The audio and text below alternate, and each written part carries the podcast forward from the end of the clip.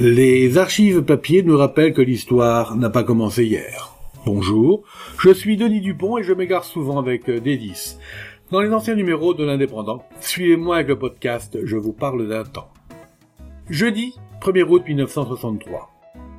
Pour la télé d'Europe 1, un mulet est devenu la grande vedette, malgré lui, du film tourné à Amélie-les-Bains et pour vendre, le film s'appelant Le Long Couteau. Depuis quelques jours, dans les gorges du Mont-Denis, à Amélie-les-Bains, une équipe de la télévision d'Europe numéro 1 tourne un film d'aventure, tiré des bandes dessinées dont le héros est Bob Moran. Ce héros si populaire sera personnifié par Claude Titre, dont les succès au cinéma ne se comptent plus et qui incarne à la perfection le personnage tel qu'il a été conçu. Cette équipe, composée de plusieurs techniciens, caméramans, éclairagistes, a pour mission de réaliser, dans notre département, plusieurs séquences d'un moyen métrage relatant des aventures dont l'action se situe en Bolivie et dans le Honduras britannique. On sait en effet que cette région est pittoresque et que les rocailles y sont nombreuses.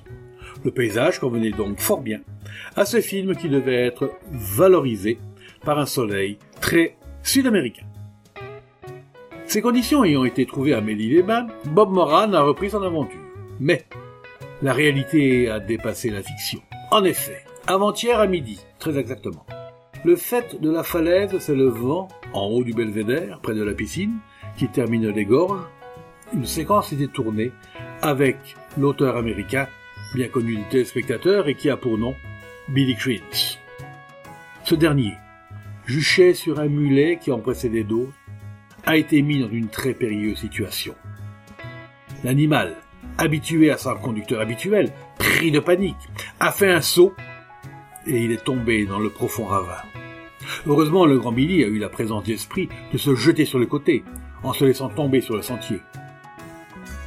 C'est ce qui lui a valu que quelques égratignures. Par contre, le mulet a fait une chute de 150 mètres sur une paroi abrupte et n'a été arrêté que par un massif d'arbres.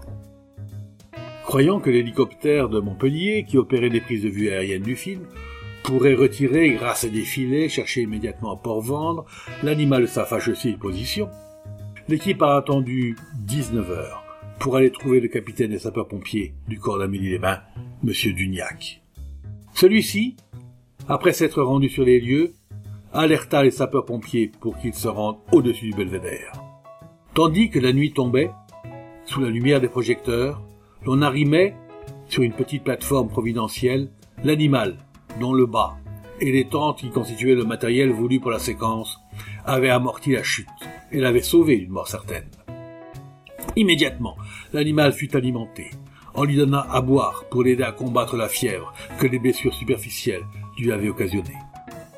À 5 heures, hier matin, les dix sapeurs-pompiers se rendaient à nouveau sur les lieux et dans la rocaille abrupte creusaient un sentier pour permettre à l'animal de remonter vers la terre ferme. À 8 heures, l'exercice de sauvetage était réussi et le mulet, d'une valeur d'au moins 2000 francs, pouvait regagner son écurie d'attache, c'est-à-dire Montalba. Après ces émotions fortes, une séquence a été tournée hier après-midi à Port-Vendre, sur le bateau qui était à quai. Le long couteau poursuit donc son bonhomme de chemin, et Bob Moran, Claude de titre, après cette expérience dangereuse, arrivé à son ami Bill Crins, se montre de plus en plus en forme, étant donné qu'il a pu aussi profiter de quelques minutes de détente pour prendre un bain dans la Méditerranée. Cette Méditerranée qu'il connaît bien, pour avoir passé l'an dernier quelques jours de vacances chez notre amie Jocelyne Joca, après avoir été victime d'une fracture du bras à Barcelone. Décidément.